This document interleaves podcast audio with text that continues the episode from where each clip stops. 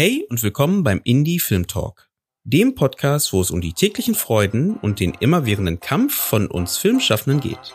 Viel Spaß!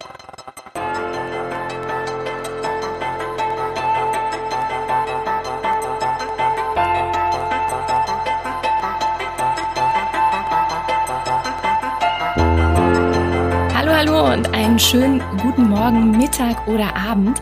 Ich weiß nicht, wie es bei euch ist, aber bei mir ist es, glaube ich, noch keine halbe Stunde her. Da hatte ich noch Musik auf den Ohren und die Musik hat mich durch den Tag begleitet. Und es ist ja so, die Musik begleitet einen nicht nur durch den Tag, sondern auch große Blockbuster-Filme oder Serien oder auch in Dokumentarfilmen finden wir sie wieder. Die Filmmusik. Die Musik macht einen großen Teil des Filmerlebens aus und wir haben sicherlich alle schon mal den epischen Klang von Filmsoundtracks so ganz für sich gelauscht und hatten dabei unser ganz eigenes Kopfkino, in dem wir versunken sind. Aber wie funktioniert das eigentlich mit dem Komponieren einer solchen Filmmusik? Egal ob Dokumentarfilm wie Vier Sterne Plus von Antje Schneider oder Wem gehört mein Dorf von Christoph Eder oder Serien wie Kudam 59 und Liebe jetzt. Unsere heutige Gästin hat bei allen vier Projekten ihre Fähigkeiten als Filmkomponistin zum Besten gegeben und wie sie das gemeistert hat, das erzählt sie uns heute. Herzlich willkommen, Anna Kühlein. Hallo, liebe Susanne. Schön, dass ich bei euch sein darf. Gerne. Wir fragen ja normalerweise am Anfang immer, wie bist du eigentlich zum Film gekommen? Aber ich habe das Gefühl, bei dir müsste ich noch so einen Schritt zurückkommen und fragen, wie bist du eigentlich zur Musik gekommen? Wie ich zur Musik gekommen bin, das war tatsächlich relativ früh. Ich habe ähm, oder meine Eltern haben uns äh, musikalische Früherziehung ermöglicht. Also ich glaube, das erste Instrument hatte ich wahrscheinlich mit zwei oder drei in der Hand. Und es war damals noch vorm Kindergarten eine Melodika. Ich weiß nicht, ob du das Instrument kennst. Beschreib's mal ganz kurz. Schon häufiger gehört. Jetzt oute ich mich hier total, dass ich nicht weiß, wie eine Melodika aussieht oder klingt. Aber wenn du es gleich sagst, weiß ich es bestimmt. Gar nicht schlimm. Ähm, ich habe sogar hier, aber es ist jetzt äh, im Schrank, äh, noch mein altes Instrument von vor ja 28 Jahren. ähm, das ist äh, eine Klaviertastatur und man bläst rein und durch das Reinblasen erzeugt man Töne und durch die ähm, Klaviertastatur kannst du quasi die Töne äh, ansteuern. Das sind, glaube ich, bei mir waren das eineinhalb Oktaven wenn ich mich jetzt richtig erinnere. Genau. Und das war das erste Instrument, mit dem ich Berührungspunkte hatte, mit, ja, ich glaube drei oder zwei muss es gewesen sein. Im Kindergarten dann Blockflöte, da habe ich dann richtig so ein bisschen Blockflötenunterricht bekommen. Und mit fünf hatte ich, und das war ein sehr einschneidender Moment, hatte ich ein ganz kleines Keyboard bekommen von Yamaha, glaube ich, wo verschiedene äh, Töne drauf waren, die man einstellen konnte und auch schon so ähm, verschiedene Songs und Lieder und auch klassische Stücke. Ich weiß zum Beispiel von äh, Mozart war die Jupiter-Symphonie, glaube ich, drauf, halt natürlich mit diesem trashigen Keyboard-Sound. Aber ich habe die dann immer abgespielt und habe dann quasi zu den Stücken mitgespielt. Also habe dann mir das Stück abgespielt über das kleine Keyboard und habe mir dann einen Ton ausgesucht, den ich gut fand, also einen Sound. Und habe dann so mitgespielt, die Melodie, so mit Zwei-Fingersystem damals noch. Und habe dann so rausgefunden, ah, okay, wenn ich jetzt das ist so irgendwie die Melodie, die ich höre. Ich wusste nicht, was eine Melodie ist. Ich wusste nur, das klingt gleich. Und das kann ich jetzt quasi drunter oder drüber spielen und das passt dazu, aber es klingt anders. Also habe dann irgendwie schon so die zweite oder dritte Stimme dazu gespielt und das hat mir total Spaß gemacht und ich habe das geliebt und seit dem Zeitpunkt wollte ich äh, ein Klavier haben. Und ähm, meine Eltern haben damals gesagt, ähm, du spinnst. Rieseninstrument und ein schönes Instrument. Ja, total. Und die meinten, du spinnst und viel zu teuer. Und ich dachte damals, es würde so neben meinen Schreibtisch passen und hätte irgendwie so eine Größe von so einem Meter vielleicht. Hat mich aber nicht locker gelassen. Ähm, ich habe dann auch irgendwann angefangen, so eine eigene Melodien so drauf zu spielen und zu erfinden. Also für mich war das einfach total spielerisch und hat mir total Spaß gemacht. Ich habe zwei Schwestern, die haben halt so mit Puppen gespielt und ich habe dann halt so so Melodien gespielt und habe das so ein bisschen vertont damals, was die machen. Ach cool, ähm, da hast, wie spannend. Okay, da hast du schon die Szenerien, die sie gespielt haben, hast du bestmöglich mit Sound unterlegt. Ja, also so natürlich ganz unprofessionell, aber es hat einfach, Schritte, ja. es war einfach, hat einfach super viel Spaß gemacht und ja, war einfach ein Spielzeug für mich tatsächlich. Genau, und ich habe dann aber nicht locker gelassen und meine damalige beste Freundin, das hat noch ein paar Jahre gedauert, die war, war in der dritten Klasse, wir waren acht und die hatte tatsächlich ein Klavier bekommen und Klavierunterricht. Und ähm, dann war ich bei ihr zu Hause und ich bin den ganzen Tag nicht vom Klavier weg. und ähm, ja, dann hat das, glaube ich, ihre Mutter meiner Mama erzählt. Und dann, okay, gut, dann kriegst du jetzt Probeunterricht. Genau, dann habe ich Probeunterricht bekommen ähm, bei meiner Klavierlehrerin, mit der ich immer noch Kontakt habe, ähm, mit der ich dann 15 Jahre lang Unterricht hatte. Ähm, und ja, innerhalb von drei Monaten dann tatsächlich zur Kommunion, Kommunion des Guten Bayern, äh, ich komme ja ursprünglich aus Bayern, habe ich dann tatsächlich von äh, meinen Eltern und Verwandten ein Klavier bekommen. Genau. Und, so kam und das hat dann auch seinen Platz zu Hause gefunden. Ja, das war, das war sogar sehr toll, falls hier äh, junge Eltern zuhören. äh, wenn ihr die Möglichkeit habt, dann macht das Instrument ins Kinderzimmer. Weil ich war unglaublich glücklich darüber, ähm, dass ich das in meinem Zimmer hatte und meine Ruhe hatte. Und ich weiß es von anderen äh, Freundinnen und Klavierschülern, dass das Klavier oft im Wohnzimmer steht, was natürlich für die Familie cool ist. Aber da fühlt man sich ständig beobachtet, wenn man übt. Und das war wirklich, das war so mein Reich und mein, mein Instrument. Und ich konnte halt jederzeit, wenn ich wütend oder wenn ich, wenn ich traurig war oder wenn ich glücklich war, einfach halt so mich zurückziehen und das da ausleben. Und das war echt toll. Das ist voll der gute Tipp, weil man ja häufig, wie du schon sagst, ne, auch wenn ich jetzt sofort an ein Klavier denke und wo man das am besten hinstellt, klar, Wohnzimmer, ne, es ist ja auch ein schönes Möbelstück, aber es ist natürlich auch viel mehr darüber hinaus und gleichzeitig aber Kinder, die erstmal so ihren geschützten Raum brauchen, um sich da ausprobieren zu dürfen, weil sonst ist man die ganze Zeit so unter dem Druck des Präsentierens. Ne? Also es ist wie so ein Spotlight, was auf einmal angeht, wenn man sich da ans, ans Klavier setzt im Wohnzimmer, obwohl es ja gar nicht so ist, aber ich kann das gut nachempfinden, wie du das gerade beschreibst. Super Tipp. Vor allem, wenn Eltern selber auch musikalisch sind und dann man übt ja dann alle möglichen Klavierstücke und natürlich verspielt man sich da und wenn dann dann Vater oder Mutter äh, kommen und über die Schulter gucken und sagen, du, da hast du aber einen Ton falsch gespielt oder der Fingersatz stimmt nicht. Mm. oh. Genau. Wie ging es dann weiter? Hast du dann relativ zeitnah entschieden, auch mit den Erlebnissen, die du beim Spielen hattest und dem Verton der jeweiligen Puppenszenerien, dass dich das irgendwie interessiert? Wann wusstest du denn, dass es sowas wie den Beruf einer Filmkomponistin gibt? Also ich war ist auch so, eigentlich auch witzig. Meine, wir hatten halt irgendwann alle, äh, wie, wie hieß das nochmal? Discmans. Discmans hatten ja. wir irgendwann. Oh, die alten Discmans. genau. Und ähm, wenn wir zum Beispiel in Urlaub gefahren sind, dann hatte, ich habe zwei Schwestern, einen älteren, einen jüngere. Und ich habe immer, also die haben, glaube ich, Pop gehört und äh, ich will die jetzt nicht outen, deswegen nenne ich jetzt hier keine Namen, was die gehört haben. Aber ich habe auf jeden Fall immer äh, Beethoven gehört und ich war schon ganz lange in Beethoven-Fan, so die Klaviersonaten liebe ich immer noch. Und dann saß ich meistens in der Mitte und habe dann meinen Discman drauf gehabt und habe ganz laut die Klaviersonaten von Beethoven gehört, als kleiner Knirps. Meine Schwestern ähm, haben eben Pop daneben gehört und ich habe dann meine Klavierlehrerin gefragt, ob ich die Stücke lernen kann und so weiter und so fort. Und irgendwann habe ich sie gefragt, ob es denn auch Komponistinnen gibt. Und dann hatte ich immer so ein kleines Musikbuch bekommen und da standen, glaube ich, äh, ein oder zwei Komponistinnen drin und der Rest waren Männer. Und da habe ich mir fest vorgenommen, ich werde eine Komponistin. Wenn es noch keine gibt, äh, natürlich gibt es die, mittlerweile wird es ja auch aufgearbeitet, aber als acht, neunjährige war einfach noch nicht so viel bekannt, äh, zumindest nicht im, im Mainstream dieses Wissens. Und dann habe ich mir das fest vorgenommen, ich werde Komponistin, hatte ja auch damals schon so kleine Melodien geschrieben, die ich auch meiner Klavierlehrerin gezeigt habe. Genau, das habe ich mir dann vorgenommen. Ab neun wollte ich Komponistin werden. Und äh, es gab zweimal im Jahr Klavierkonzerte, wo man, ähm, wo jeder Schüler was vorspielen sollte, so drei Stücke ungefähr, die man quasi gelernt hat in dem halben Jahr. Und irgendwann, mein Klaviererin hat mich da sehr unterstützt, das war sehr, sehr toll, ähm, hat sie gesagt, ich soll eigene Stücke spielen auf den Konzerten. Voll die Herausforderung erstmal an so einen jungen Menschen. Ja, aber das war, hat mir tatsächlich mehr Spaß gemacht, als die Stücke nachzuspielen, weil das war, war halt meins. Da konnte ich halt nichts falsch machen, in Anführungsstrichen sondern das war halt meins. Also mein Stück, ich bestimme oder ich sage, wie ich jetzt, wie schnell ich etwas spiele, wie laut, wie, wie ich mit der Dynamik umgehe und so. Das war sehr, sehr cool. Und dann habe ich das vorgespielt und das Feedback war tatsächlich sehr schön. Also da kamen dann ähm, vor allem die Eltern der anderen Schüler auf mich zu. Und für sie war das, glaube ich, ganz ähm, interessant oder auch, die waren da ganz begeistert, dass man sowas auch selber komponieren kann. Für mich war das ja nie was, in Anführungsstrichen was Besonderes, weil ich das ja schon immer gemacht habe schon bevor ich wusste, was ich mache, habe ich das ja gemacht und es war einfach so, so ganz natürlich für mich. Aber es war super schön, dann halt so ein Feedback zu bekommen.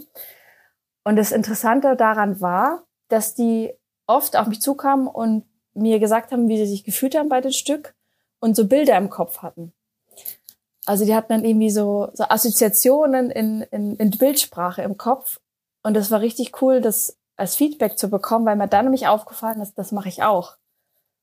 Also mir ist dann aufgefallen, wenn ich komponiere, habe ich auch mal so Szenen und Bilder und Geschichten im Kopf. Ich habe dann tatsächlich mit 13, der Musikschulleiter hat mich auch sehr unterstützt. Also der ganze Weg ist geprägt von sehr viel Unterstützung. Der hat mir geholfen, ein kleines Album aufzunehmen. Wir waren dann so sechs Klavierstücke drauf und die hatten alle ähm, eigentlich Geschichten. Also ich habe mich damals mit Krieg sehr viel beschäftigt, deswegen hieß ein Stück Krieg. also so ganz äh, plakativ noch als Kind, wie man halt so ganz straight nennt. Dann hatte ich. Heute würde man es puristisch nennen, wenn es ganz klar formuliert ist. Also. Ja, stimmt. Und dann äh, hat, war ich zum Beispiel zum ersten Mal verliebt und äh, habe dann so ein trauriges Liebeslied geschrieben und habe das Stück Traurige Befreiung genannt, weil irgendwie wusste ich, ich bin verliebt, wir waren dann auch irgendwie kurz zusammen, aber irgendwie ist es das nicht, also haben wir uns getrennt und dann war das so traurige Befreiung. Also irgendwie war es ein schönes Gefühl, weil man gemerkt hat, okay, das war es nicht, aber irgendwie war es auch traurig.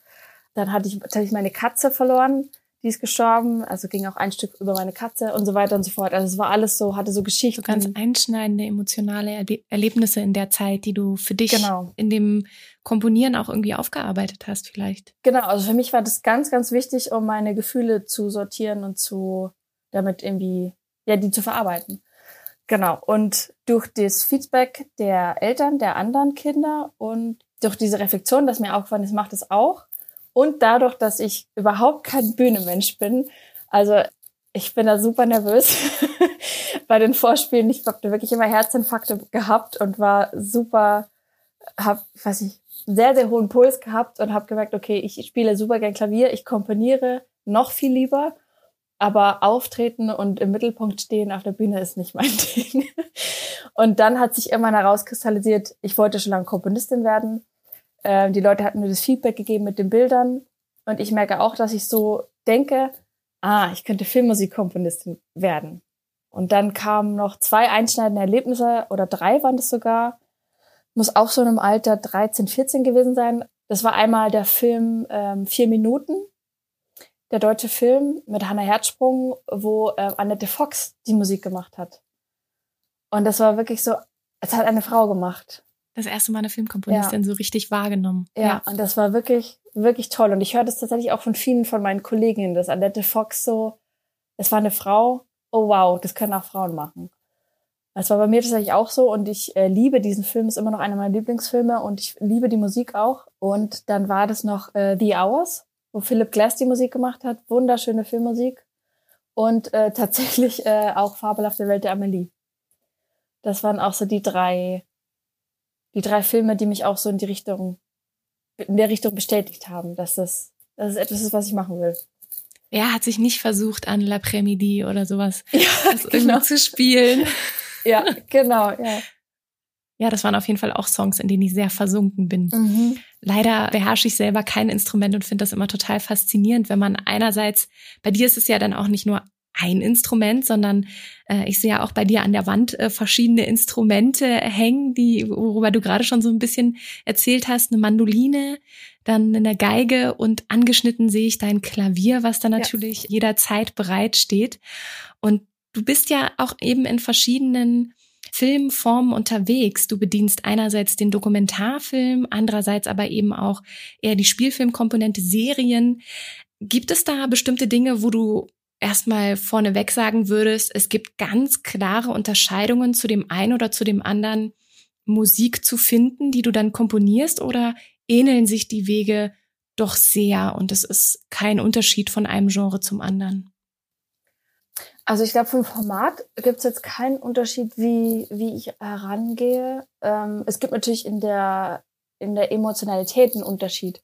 Also ein Spielfilm kann in der Regel, es gibt natürlich auch immer Regisseure, die da ähm, aus der Regel ausbrechen, aber ein Spielfilm ist in der Regel emotionaler angelegt als ein Dokumentarfilm. Also meistens, ich mag auf jeden Fall das Gespräch mit dem Regisseur sehr gerne. Ich höre mir, was mir auch wichtig ist, ich höre mir gerne die Motivation an.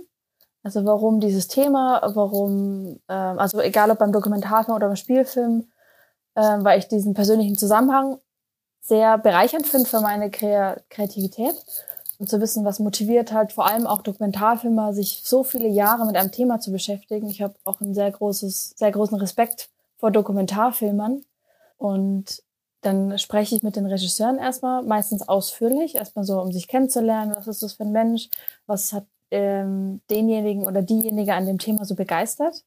Dann spreche ich mit denen immer über Musik im Sinne von, ähm, was mögt ihr für Musik? Oder tausche mich auch oft mit Solisten aus, mit so, schick doch mal gerne eine Liste von Musik, die du dir entweder für den Film vorstellen kannst oder Musik, die du gerne hörst. Das mache ich gerne. Und dann der nächste Schritt ist für mich eigentlich, also findet eigentlich fast ausschließlich im Kopf statt. Also ich brauche dann immer ein bisschen, nachdem ich das, die Informationen alle gesammelt habe und den Eindruck äh, mir gemacht habe, dann brauche ich immer eine Zeit. Und ich merke dann immer, dass ich so im Alltag immer wieder darüber nachdenke. Dann kommen immer so Fetzen von, von Sätzen, die der Regisseur oder die Regisseurin gesagt haben, im Kopf. Und dann denke ich, ah, okay, vielleicht könnte man das so und so machen. Ah, vielleicht könnte ich das Instrument so oder so nehmen oder so und so aufnehmen. Und das ja, passiert beim Duschen oder beim Einkaufen und auf einmal sind da so, bin ich da so bei dem Film und gar nicht mehr in der Situation selbst. Und äh, ja, so entsteht es dann irgendwann. Und dann, wenn ich irgendwann merke, okay, die Idee, die könnte ich jetzt wirklich ausprobieren, das fühlt sich irgendwie ähm, stimmig an, dann setze ich die um. Und dann, genau, dann setze ich die um, gucke natürlich erstmal, ob es dann auch wirklich funktioniert. Das ist nicht immer so. Ähm, und dann setze ich die um und dann schicke ich meistens dem Regisseur so drei, vier Stücke. Welches Instrument ist eigentlich immer das, womit du anfängst, diese Gedanken, die du entweder unter der Dusche hast oder wie auch immer du sie entwickelst und die dann im, im Laufe des Tages, wo du mit diesen Gedanken herumgehst, ist es immer das Klavier, womit du erstmal diese verschiedenen Ideen ausprobierst oder wie wählst du das Instrument? das Instrument wähle ich eigentlich auch in diesem Gedankenprozess. Also es fängt schon viel am Klavier an, aber mindestens genauso viel fängt an durch den Sound. Also mich inspiriert Sound auch sehr. Wenn ich jetzt nicht mit dem Sound anfange, dann ist es meistens das Klavier, mit dem ich starte. Ja. Das ist einfach mein Heimatinstrument quasi. Ich wollte gerade sagen, das ist ja das, was in dir auch so viel Emotionen von Kindheit aus ausgelöst hat. Es war nicht die Blockflöte, sondern es war das kleine, das kleine Keyboard und das Klavier, was dann irgendwann im eigenen Zimmer stand. Wenn du jetzt an die Projekte denkst, die wir vorhin auch schon erwähnt haben, vier Sterne plus oder auch Wem gehört mein Dorf, wie würdest du da den Weg beschreiben, den du gegangen bist, um die jeweiligen Motive und Sounds zu finden? Ich kann ja mal mit äh, Wem gehört mein Dorf anfangen. Äh, da war es so, das war noch eine ähm, Uni-Produktion, also es war, glaube ich, in meinem letzten, ja, muss in meinem letzten äh, Masterstudienjahr gewesen sein. Und Christoph Eder hat dort auch studiert an der Filmuniversität Babelsberg Konrad Wolf. Ein langer Name. Filmuni. Wir nennen es alle immer nur noch Filmuni, oder? Ja, stimmt eigentlich. Und äh, wir haben uns da kennengelernt, glaube ich, im ersten oder zweiten Semester und äh, super gut verstanden. Und er hatte dieses Projekt auch schon lange geplant oder schon lange daran gearbeitet. Und er kam dann, glaube ich, ein Jahr vor meinem Abschluss auf mich zu und meinte, ob ich denn noch Lust hätte, die Musik zu machen und ob wir uns mal zusammensetzen. Und dann haben wir uns ganz oft zusammengesetzt, ähm, haben zum Beispiel auch ganz viel über das Meeresrauschen gesprochen, weil das, es geht ja um die Insel Rügen. Und da hört man ja immer dieses Meeresrauschen, eigentlich fast egal, wo man ist das ist im Endeffekt dann doch keine musikalische Idee geworden, aber der Austausch war super. Und bei dem Projekt war es so, es gab, ich weiß es nicht mehr genau, aber es gab mehrere Schnittversionen, weil es nicht so leicht war, da guten Weg zu finden, die Geschichte, weil er, ihm war besonders wichtig, das möglichst neutral zu erzählen. Also er wollte nicht so mit dem Fingerzeig eine Geschichte erzählen, sondern das möglichst neutral und beide Seiten beleuchten. Und wir hatten dann mehrere Gespräche und irgendwann hatten wir so gesagt, okay, wir haben so verschiedene Protagonisten. Also wir hatten die Görener selbst, dann hatten wir die Investoren quasi und wir hatten auch die Natur und die Insel. Vielleicht um das kurz einzubetten, genau, es geht in dem Film um ja fast schon einen, einen, einen Demokratiekampf oder äh, ergänze mich gerne, dass in dem Ostseebad Gören auf Rügen äh, wird immer zugebauter und zugepflasterter und die Gemeinde oder der bis dato noch bestehende Gemeinderat eigentlich nur bedingt das Wohl und Wunsch der Gemeinde bedient. Und daher gibt es eben dann auch zu den nächsten Wahlen einen großen Umschwung und das porträtiert Christoph in seinem Film. Richtig? Perfekt, ja. ja. Jetzt nicht besser genau. sagen können. Genau. ähm, Und wir hatten uns dann so mal darauf geeinigt, dass wir die Musik so grob in diese Protagonisten unterteilen und überlegt, wie könnte man die musikalisch ähm, darstellen. Und angefangen habe ich mit dem Natur- oder Inselthema. Was es für mich hatte, war, das hatte, hatte etwas Beständiges, weil die Natur wird immer da sein, egal was der Mensch kaputt macht. Der Mensch wird vielleicht irgendwann nicht mehr sein, weil er sich selbst zerstört hat, aber die Natur und die Erde und das Leben wird immer irgendwie da sein. Und deswegen habe ich mit dem Naturthema angefangen und es hatte für mich so etwas Beständiges. Äh, und das Thema ist quasi das äh, schwebt so hin und her. Es ist beständig, aber hat so eine Schwebung, wie so eine leichte Schwingung, so was Beruhigendes, Erdiges. Und das war das erste Thema für den Film. Und das ist tatsächlich auch im Film gelandet. Genau, so bin ich da rangegangen. Erstmal quasi mit dem, mit dem ich mich am ersten identifizieren konnte.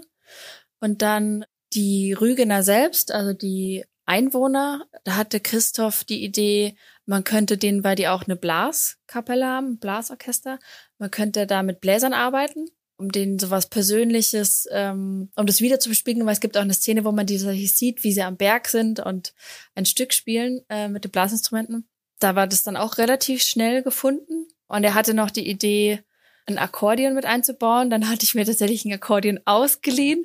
Ich spiele kein Akkordeon, ich meine, ich, ich spiele Tasten. Sagen, kannst du das alles selber bedienen und spielen oder holst du dir dann auch jeweilige Personen ran und sagst ihnen, so soll das klingen, könnt ihr das einspielen? Alles, was ich äh, selber machen kann, mache ich selber alles, was ich nicht machen kann äh, oder wo ich weiß, es wird auf jeden Fall viel, viel besser, wenn es jemand macht, der dieses Instrument beherrscht, hole ich mir natürlich jemanden.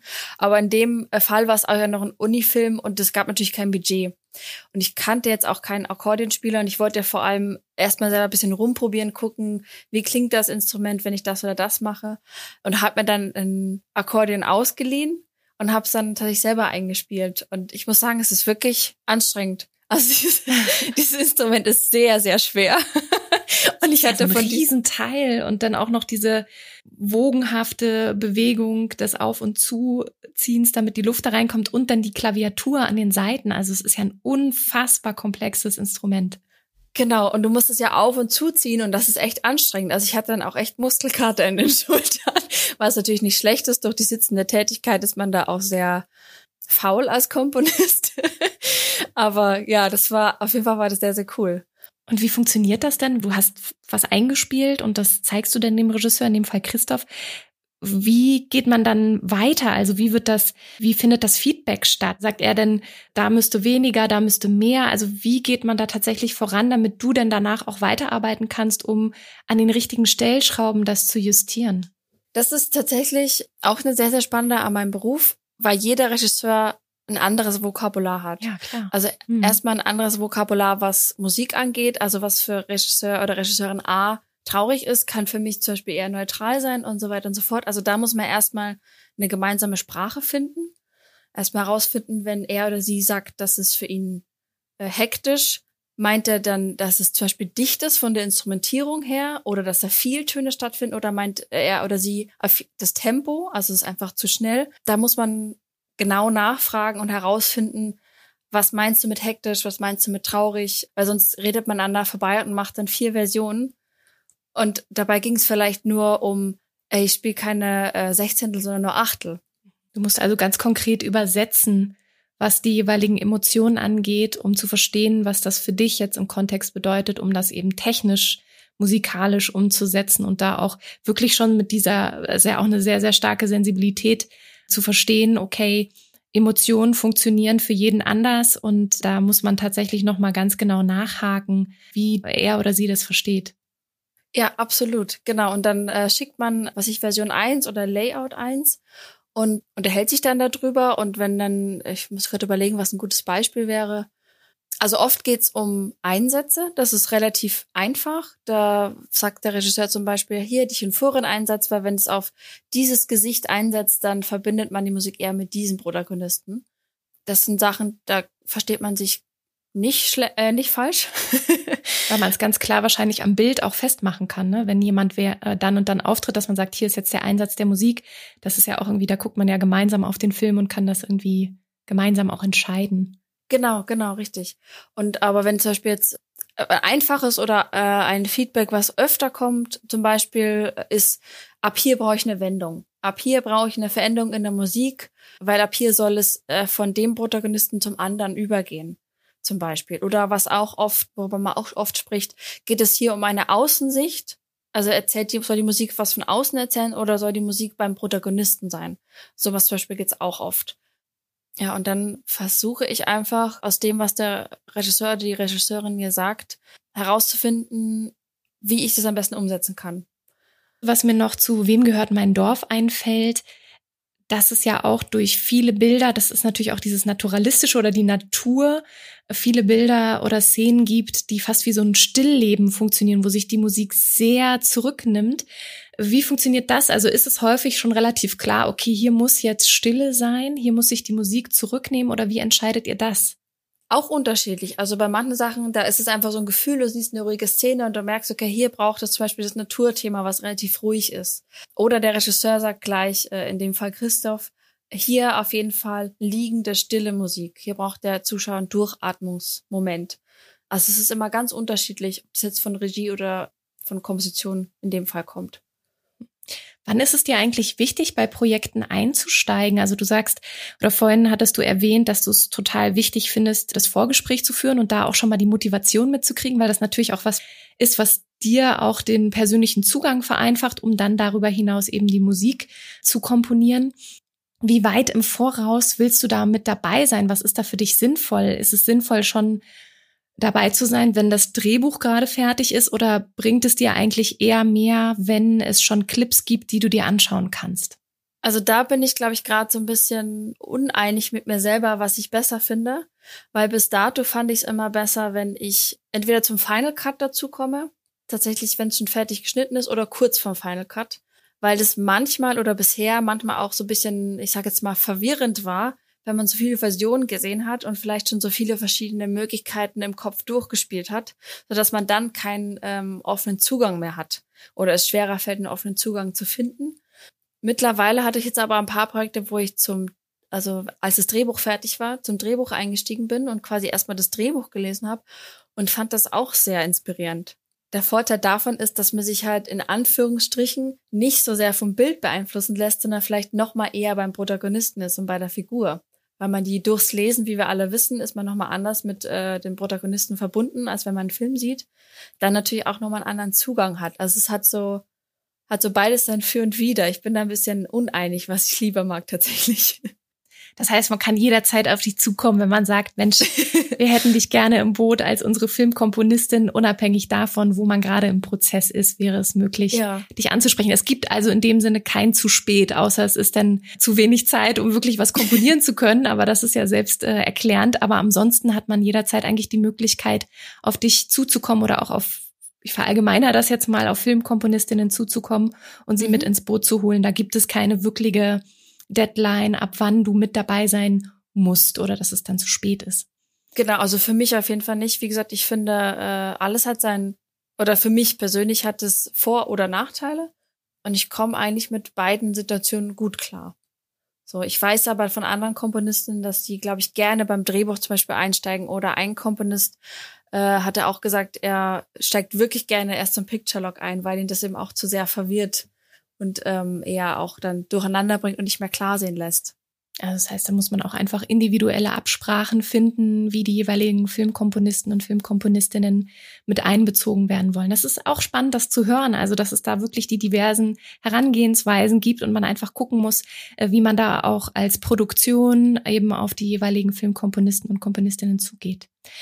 Wie ist das jetzt gewesen bei Vier Sterne Plus, ein Dokumentarfilm von Antje Schneider, wo wir den Klinikleiter David Thies begleiten, der das Krankenhaus der Zukunft aufbauen will und da auch relativ vielen Herausforderungen trotzt.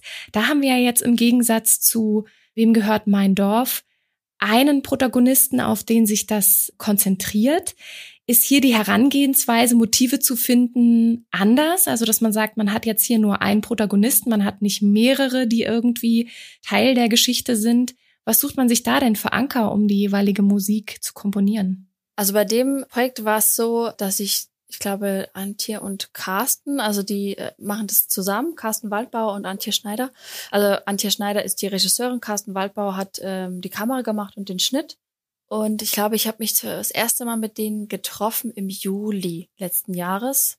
Und da habe ich es genauso gemacht, wie, wie ich schon erzählt hatte. Erstmal mit den äh, Kaffee und Kuchen äh, gegessen und getrunken und äh, über den Film ausgetauscht und über ja, Herangehensweisen und wie wir das, wie wir miteinander arbeiten könnten. Und da war der Schnittvorgang, äh, wie bei den meisten Dokumentarfilmen, auch sehr lange. Und die hatten mir immer wieder äh, einzelne Szenen oder ähm, Schnittfassungen von einzelnen Szenen geschickt. Ähm, die wussten schon relativ klar, äh, welche musikalischen Strukturen oder Themen sie brauchen. Ähm, und so haben wir das dann auch benannt und dann haben die mir quasi die, den aktuellen Schnitt dieser 20 Minuten Sequenz geschickt. Und ich habe mir das immer und immer wieder angesehen und dann einfach angefangen, Themen zu schreiben. Ich hatte so. Die hatten so Kapitel richtig in dem Film, kann ich mich genau. erinnern, ne? Ja. Genau, genau. Und die habe ich quasi in den Rohschnittfassungen dann immer wieder bekommen. Und da war es tatsächlich auch so, dass ich äh, im Alltag immer wieder drüber nachgedacht habe. So, und irgendwann hatte ich dann so eine Melodie im Kopf. Und es wurde dann das Hauptmotiv, das Hauptklaviermotiv, das jetzt auch im Film gelandet ist. Und ähm, dann habe ich da drei oder vier Themen geschrieben und habe die den beiden geschickt. Durch das Gespräch mit den beiden habe ich so rausgehört, sie mögen auf jeden Fall gerne so etwas, ich sage jetzt mal in Anführungszeichen, schiefere Töne, also nicht so ganz glattes, sondern schon etwas, was so eine Reibung erzeugt, wie es ja auch im Film ist bei äh, David, äh, der ja immer gegen Goliath quasi kämpfen muss. Goliath, das Krankensystem in Deutschland und die Bürokratie. Und genau, das hatte ich aus dem Gespräch schon äh, herausgezogen, dass sie dafür sehr offen sind, was ich sehr, sehr cool finde.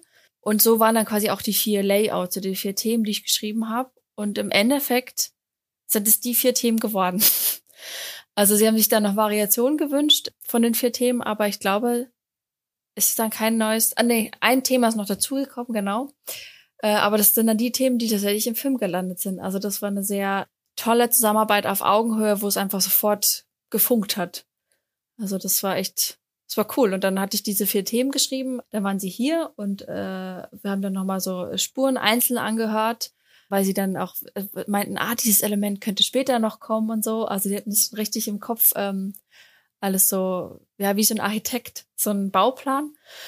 Ja, dann habe ich davon noch Variation gemacht und habe äh, ihnen das geschickt. Auch tatsächlich in Stems, also nicht nur das, das Layout oder das Thema an sich, sondern auch in Einzel Stems, also zum Beispiel nur die Klaviergruppe oder nur die, ähm, die Streicher zum Beispiel. Und dann konnten die im Schnitt, das haben sie sich gewünscht und ich habe denen auch sehr vertraut, deswegen habe ich ihnen das auch gegeben, die einzelnen Stems quasi geschickt und haben die quasi im Schnittprogramm schon damit spielen können und haben die quasi angelegt, wo sie denken, es könnte passen. Und dann war der weitere Prozess, dass sie mir das dann geschickt haben ich habe dann äh, gesagt, ah, okay, das finde ich funktioniert gut, aber da muss ich auf jeden Fall noch mal was verändern, weil da gefällt mir der Einstieg nicht oder da gefällt mir das nicht, wie es dann weitergeht. Und so war das quasi so ein, eine Schaukelarbeit quasi.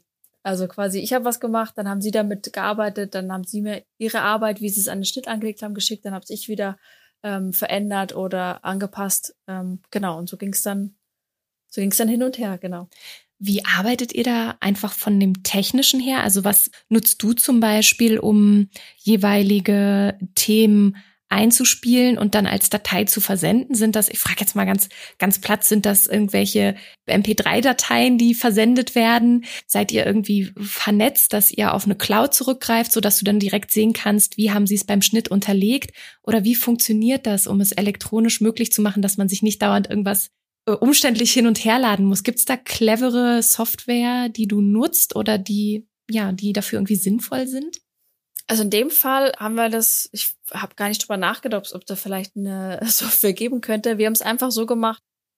Wir haben gesagt, ich schicke euch das ist Layout und ich spiele es euch so aus, dass es mit Filmbeginn anfängt. So dass sie wussten, okay, das sind jetzt, was ich, acht Spuren zum Beispiel und die können sie alle an dieser Rough Cut Version, die sie mir geschickt hat von dieser, von diesem Kapitel, können sie es also am Anfang anlegen und dann sind alle Spuren untereinander und sind richtig und so ist es quasi gedacht gewesen von mir. Und dann wissen sie, so funktioniert die Musik miteinander. Und genauso haben sie mir dann auch zurückgespielt. Also wenn sie dann quasi wie sie es dann angelegt hatten im Verlauf des Filmes, haben sie mir dann quasi genauso zurückgespielt, dass sie gesagt haben, hier bei dieser Sequenz, die wir dir jetzt ausspielen mit der Musik, wie wir sie jetzt uns mal so hingelegt hatten, wie wir sie uns wünschen, fängt hier am Anfang der Filmsequenz auch die Audios an. Das ist also eigentlich wie, wie man es sonst auch kennt mit ähm, dem zwei Sekunden vom Bildstart, mit dem Beep zum Beispiel. So ähnlich haben wir das einfach gelöst, ganz oldschool-mäßig. Das heißt, welche Dateien habt ihr da hin und her? Also sind das, nur noch mal zum Verständnis gefragt, sind das dann die Rohdateien des jeweiligen Schnitts, weil du ja sagst, da sind ja auch die acht Spuren kenntlich, dass sie damit arbeiten können? Also die, ich habe von filmmäßig habe ich eine Spur bekommen. Ähm, aber audiomäßig ähm, haben wir quasi dann gesagt, ähm, okay, wir teilen es wirklich unter Instrumentierungsgruppen auf. Also und dann hast du acht Spuren quasi genau. einzeln geschickt. Das ist jetzt keine kompakte Softwaredatei, die als genau. ZIP rübergeht, sondern es sind wirklich dann die, können Sie so direkt anlegen bei sich im, im jeweiligen Schnittprogramm. Wie ist es denn überhaupt, wenn du jetzt solch ein Projekt eben mit begleitest, dann gibt es die Absprachen, man gibt sich das Feedback hin und her, es wird nochmal was angepasst und dann hast du ja manchmal ganz andere Auftraggeber, Auftraggeberinnen, die nicht im Dokumentarfilmbereich sind, die nicht bei dir an der Filmuni sind, sondern auch schon von außen auf dich zukommen und eben solche Projekte mit dir realisieren wie Kudam 59. Wie ist dort der Weg hingegangen und was sind da vielleicht auch andere Arbeitsweisen, die sich unterscheiden von den ähm, Dokumentarfilmprojekten jetzt in dem Fall? Bei Kudam 59, das war, ist auch schon länger her, das war jetzt 2018. Ich glaube, ja, ungefähr um die Zeit müsste es gewesen sein, vor vier Jahren, oh Gott. und das war mein erstes großes Projekt überhaupt. Und da bin ich reingekommen über Maurus Ronner. Das ist ein guter Freund von Ali Asken und bei Ali Asken hatte ich sehr lange assistiert als äh, Assistentin, assistiert als Assistentin, ich sage das jetzt nochmal. völlig richtig, völlig richtig. bei Ali in Asken hatte ich, äh, war ich lange Assistentin, der ist ja auch Filmmusikkomponist und da über ihn hatte ich Maurus kennengelernt. Und es sind mittlerweile sehr gute Freunde von mir geworden. Und äh, Maurus hat damals schon Kudam 56 gemacht. Da hatte ich ihm auch ein bisschen assistiert. Da hat er gefragt, ob ich Zeit und Lust habe. Was super tolle und wichtige Erfahrungen waren für meinen Weg, dass ich da mitwirken durfte. Und bei 59 hat er mich tatsächlich gefragt, ob ich Lust hätte mitzukomponieren. Und da habe ich natürlich nicht Nein gesagt. und äh, mich super gefreut. Und äh, Maurus ist ein ganz toller, offener, entspannter Mensch, der mir von Anfang an das Gefühl gegeben hat, wir sind auf Augenhöhe. Ähm, wir sind auf Augenhöhe und ich vertraue dir. Und äh, hat dann tatsächlich gesagt, ähm, schaut, es sind ja drei Filme, Kudam 59. Ähm, beim ersten ging es noch nicht ums Komponieren, wenn ich mich jetzt richtig erinnere, aber bei äh, Teil zwei und Teil drei. Und er meinte, schau dir die Filme an und such dir einfach die Szene aus, die du gerne machen würdest. Und das war natürlich für mich Jackpot.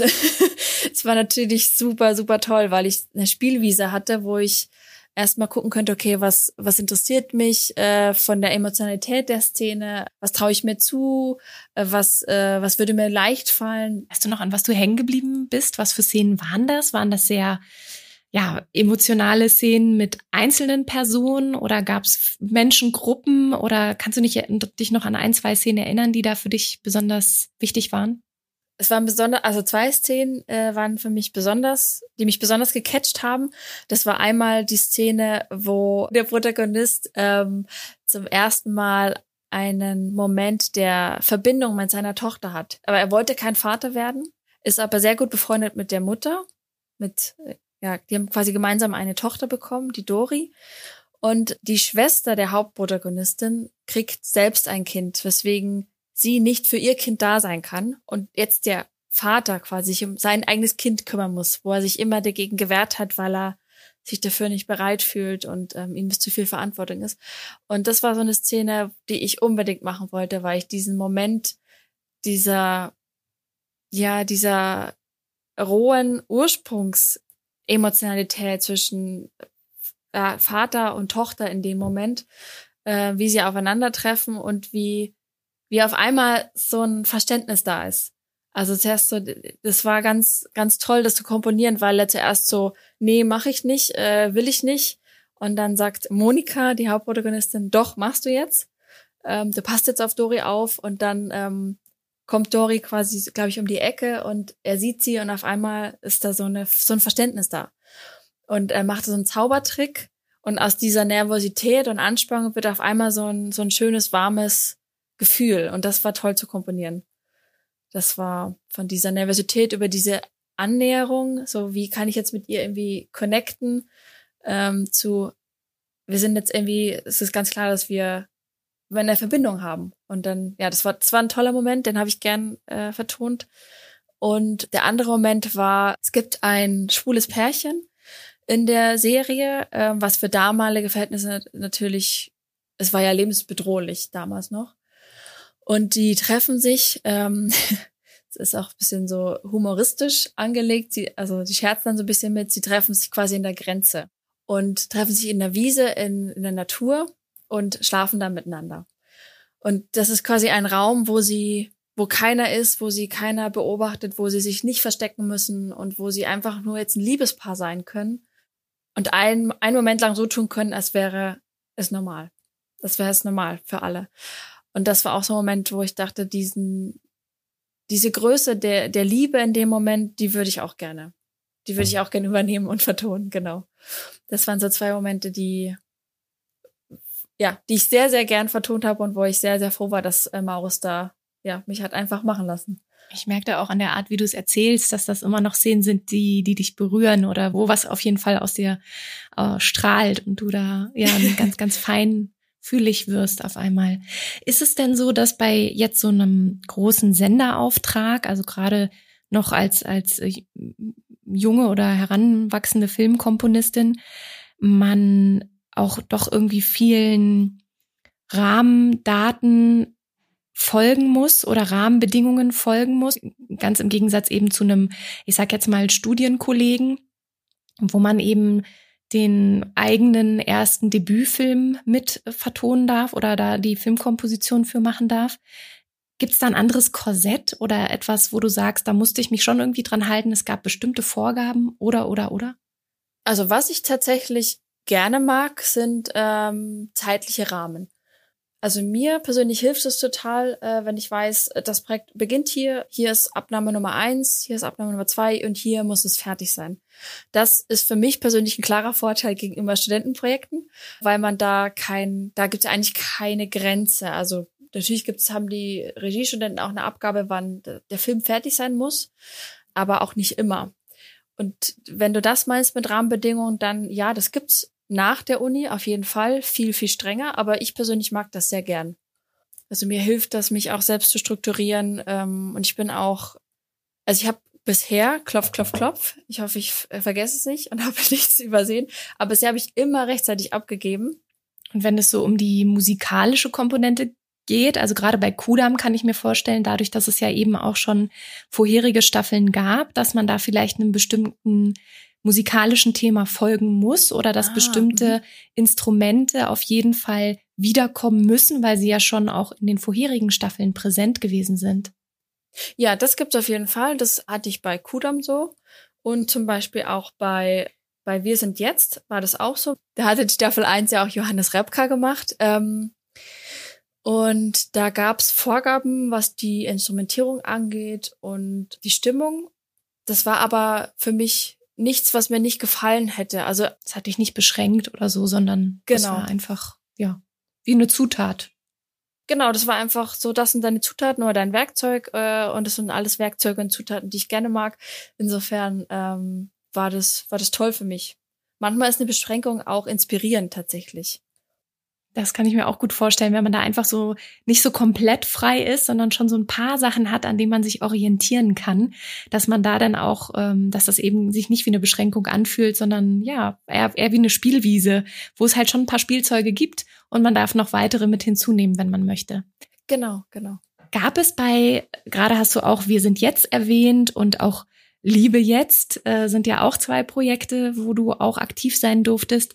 Gibt es da noch Dinge, wo du sagst, da gibt es noch etwas, wo du erzählen möchtest, was da vielleicht anders oder besonders lief, wo du was Neues dazugelernt hast, was du vorher in den eher studentischen Produktionen noch nicht so kanntest?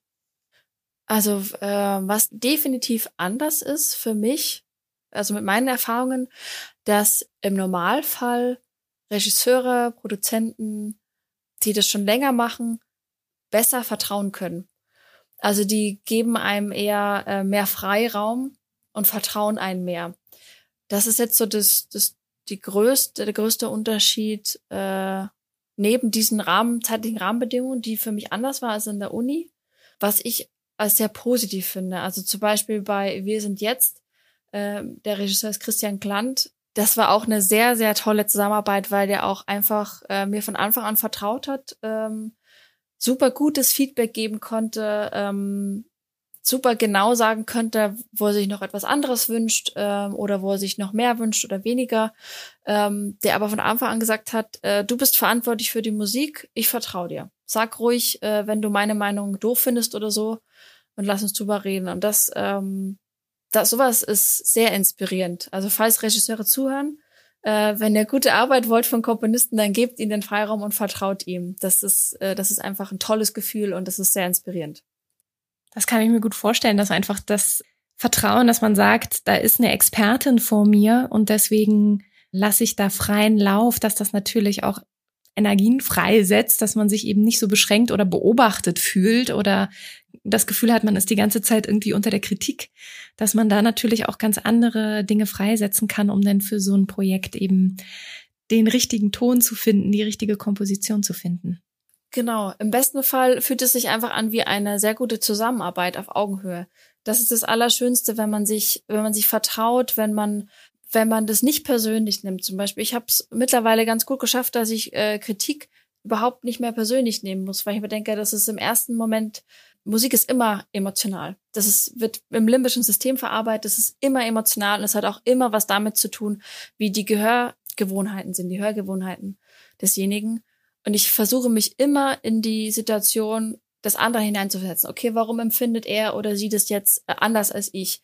Warum empfindet er oder sie das jetzt als äh, hektisch und ich empfinde es eher als spannend zum Beispiel? Ähm, und dadurch, dass man quasi nicht sich angegriffen fühlt, sondern versucht erstmal zu verstehen, okay, warum sieht's der andere so, macht es das Arbeiten viel angenehmer und viel mehr auf Augenhöhe. Ja, das hat mir sehr geholfen, das quasi so zu verstehen. Du hast gesagt, als Kind hast du äh, Beethoven total gerne gehört und das war für dich total inspirierend. Gibt es für dich heute Filmkomponisten oder Filmkomponistinnen oder nur Komponistinnen ohne Film, äh, die dich inspirieren, die Vorbilder für dich sind oder wo du sagst, das ist total spannend, wie er oder sie komponiert oder Film macht oder eben auch den richtigen Sound für den Film findet? Mhm. Ähm, ich werde jetzt auf jeden Fall nicht alle nennen können, aber ich kann ja mal die nennen, die mir spontan einfallen. Ähm, großartig finde ich zum Beispiel ähm, Mika Levi, die für den Soundtrack, ähm, ich glaube, der hieß Under the Skin mit Scarlett Johansson. Die Musik finde ich großartig. Ähm, ich finde auch gerade aktuell sehr toll Dan Romer. Der hat zum Beispiel gemacht die Musik für ähm, Maniac, die Netflix-Serie. Ähm, und zum Beispiel auch interessant für den Film, ich glaube, der hieß Skin. Ähm, die finde ich auch sehr, sehr toll. Ähm, richtig toll finde ich auch Nicholas Pretel. Ähm, der hat die Musik gemacht zu Moonlight. Da habe ich meine Masterarbeit drüber geschrieben. Ähm, auch unglaublich tolle, ähm, einzigartige, finde ich, Musik, also mir hat, die, mir hat die wirklich sehr berührt und ich habe mich ja damit viel beschäftigt. Die drei ähm, fallen mir jetzt spontan ein. Mir würden bestimmt noch mehr einfallen, wenn ich. ähm, das sind ja schon eine ganze Menge. Und, und äh, weißt du noch, um was es in deiner in deiner Masterarbeit ging? Weil du hast es gerade so gedroppt, so Moonlight. Da habe ich mich beschäftigt in meiner Masterarbeit. Was hast du dir da genau für ein Thema rausgesucht? Es war ganz interessant. Ich hatte ähm, von Celine Sciamma die französische Regisseurin, die auch gemacht hat, das Porträt einer Jungfrau in Flammen, der jetzt ja sehr bekannt war, ähm, die hatte vor Jahren den Film gemacht, ähm, Girlhood. Und den habe ich zufällig gesehen, ähm, ein, zwei, drei Wochen vor oder nachdem ich Moonlight im Kino gesehen hatte.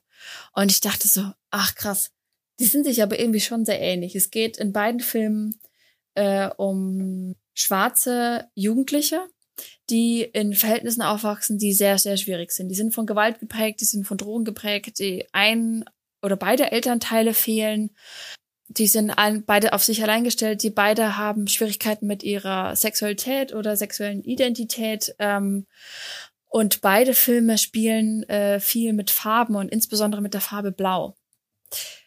Und das, und ich dachte so, das ist doch, das ist doch zu ähnlich, das ist doch zu ähnlich. Und dann ähm, habe ich tatsächlich herausgefunden, dass äh, Barry Jenkins, der ähm, Regisseur von Moonlight, den Film von äh, Celine Sciamma gesehen hatte und den super, super inspirierend und toll fand, hat darüber einen Artikel geschrieben. Und er hat zwar nicht gesagt, dass äh, der Film ihn inspiriert hat, aber ich dachte, bestimmt irgendwie ähm, muss dann Inspiration stattgefunden haben, weil ich zumindest da viele Parallelen gesehen habe. Und was ich in der Masterarbeit gemacht habe, ich habe die beiden Filme miteinander verglichen, und zwar den Filmmusikeinsatz. Weil das sehr ähnliche Themen waren, die aber ganz unterschiedlich musikalisch vertont wurden. Also bei Moonlight war es ja in Anführungsstrichen ein klassischer Score mit Klavier und Streichern, der aber mit der Hip-Hop-Technik verändert wurde, was ich super genial fand von Niklas Pitel, quasi damit zu spielen. Er hat zum Beispiel ähm, äh, Streichermelodien oder Klavier aufgenommen und dann runtergepitcht, wie im, im, im Hip-Hop, wie man es halt mit der Hip-Hop-Technik macht, äh, was einen super emotionalen Effekt hat, weil es verlangsamt wird und auf einmal hört man diese Obertöne, die man sonst nicht so gut hat, hört man viel präsenter zum Beispiel. Und der Score von ähm, Girlhood war von einem DJ, ähm, der heißt Para One. Und der arbeitet immer, oder bisher hat er immer für Celine Sciamma gearbeitet. Und der Score für Girlhood war eben, es war ein Synthesizer und Marimba zum Beispiel. Und der war ganz anders angelegt und hat das Thema ganz anders, ähm, ganz anders verarbeitet quasi. Und es war einfach sehr interessant zu vergleichen, was macht es mit den Figuren. Also wie fühlt sich da oder fühle ich mich in dem Moment äh, verbunden mit ähm, der Hauptfigur von Moonlight und wie fühle ich mich verbunden mit der Hauptfigur von Girlhood. Das war, das war quasi meine Masterarbeit, zu versuchen, das, das zu verstehen und herauszukristallisieren, was, was kann Musik machen und ähm, was hat es für Vor- oder Nachteile oder wie, wie unterschiedlich kann die Wirkung sein?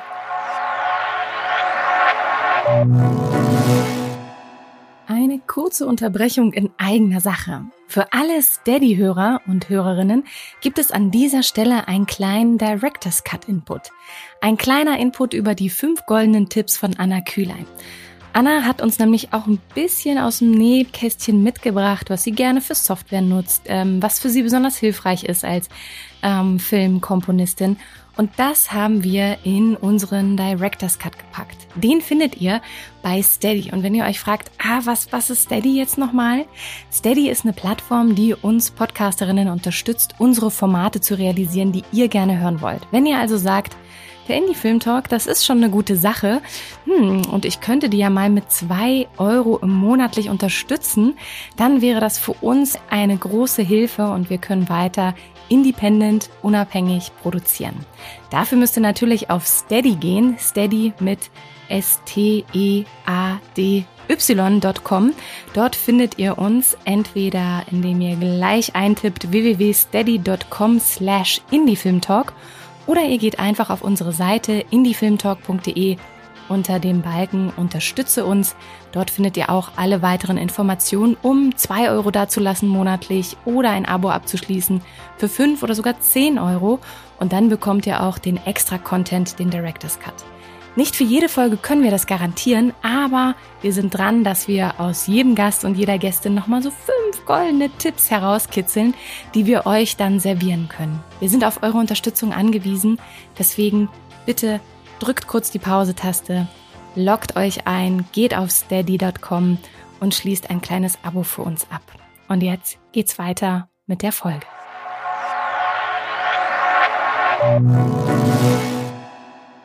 Wir kommen langsam zum Ende. Und ich möchte dich gerne noch fragen, was sind denn für dich gerade die Projekte, in denen du drin steckst, von denen du vielleicht schon was erzählen darfst oder Projekte, die demnächst äh, von dir zu hören und zu sehen sind? Wo bist du gerade also unterwegs? Namen äh, würde ich jetzt noch nicht nennen, weil ich mir nicht sicher bin, ob ich das schon darf. Wir googeln einfach regelmäßig nach dir. Genau. ich kann das so ein bisschen anteasern. Äh, ich mache gerade eine Thriller-Serie ähm, die macht sehr viel Spaß. Äh, da freue ich mich sehr drauf. Da bin ich jetzt ungefähr bei der Hälfte. Dann äh, kommen tatsächlich zwei Kinofilme raus, äh, wo ich gerade die Musik mache. Eine zusammen mit Maurus Ronner, was mich sehr freut. Und äh, eine andere Serie ist gerade in den letzten Zügen. Die ist auch sehr spannend. Äh, die mache ich zusammen mit Freier Ade. Das heißt, wir können dich auf jeden Fall im Internet finden. Du bist bei Instagram total aktiv, habe ich gesehen. Da hast du eine große Community, die dir folgt. Und du hast auch deine eigene Seite. Magst du uns kurz mal sagen, wo wir dich auf den beiden äh, jeweiligen Kanälen finden? Beziehungsweise bei Facebook bist du, glaube ich, auch, oder? Ja, wobei Facebook habe ich das Gefühl, es stirbt. Ich glaube, das ist, das ist ich weiß gar nicht, ob das so äh, noch so relevant ist. Ich glaube, Instagram ist gerade tatsächlich the place to be. und wahrscheinlich auch TikTok, aber da bin ich nicht. Aber Instagram findet ihr mich unter Anna Kühlein, also einfach alles zusammengeschrieben und Kühlein, das Ü wird ausgetauscht mit einem UE. Und da findet er mich auch bei Facebook. Ähm, und Homepage habe ich auch, die wäre auch einfach mein Name www.annakuelein.com. Und da hältst du auch alle auf dem Laufenden, was deine aktuellen Projekte angeht und wann die wie wo ins Kino kommen. Und ähm, deswegen freuen wir uns sehr, da demnächst von dir noch mehr zu hören, zu sehen. Oder schaut euch die Sachen an, die es von Anna Kühlein eben schon gibt. Hört sie euch an. Und ich bedanke mich ganz herzlich bei dir für deine Zeit, für dieses intensive Gespräch über deine Arbeit und hoffe, dass wir uns ganz bald wiedersehen und wieder hören. Super. Vielen, vielen Dank für das tolle Interview, Susanne. Ich habe mich sehr wohl gefühlt und du warst eine tolle Gesprächspartnerin und Interviewerin. Vielen Dank. Dankeschön. Da gehe ich doch gleich mit Sonnenschein raus und ihr da draußen, ihr könnt natürlich wie immer uns überall liken auf den Podcast-Kanälen, auch gerne folgen und da uns fünf Sterne geben oder sechs Sterne, wenn es geht, oder zehn. Nein, natürlich so, wie ihr uns bewerten wollt. Wir freuen uns auf jeden Fall über jeden Klick und jeden Follower und Followerin. Und ansonsten freue ich mich, wenn wir uns das nächste Mal wieder hören und ihr bei uns seid. Bis dahin, macht's gut.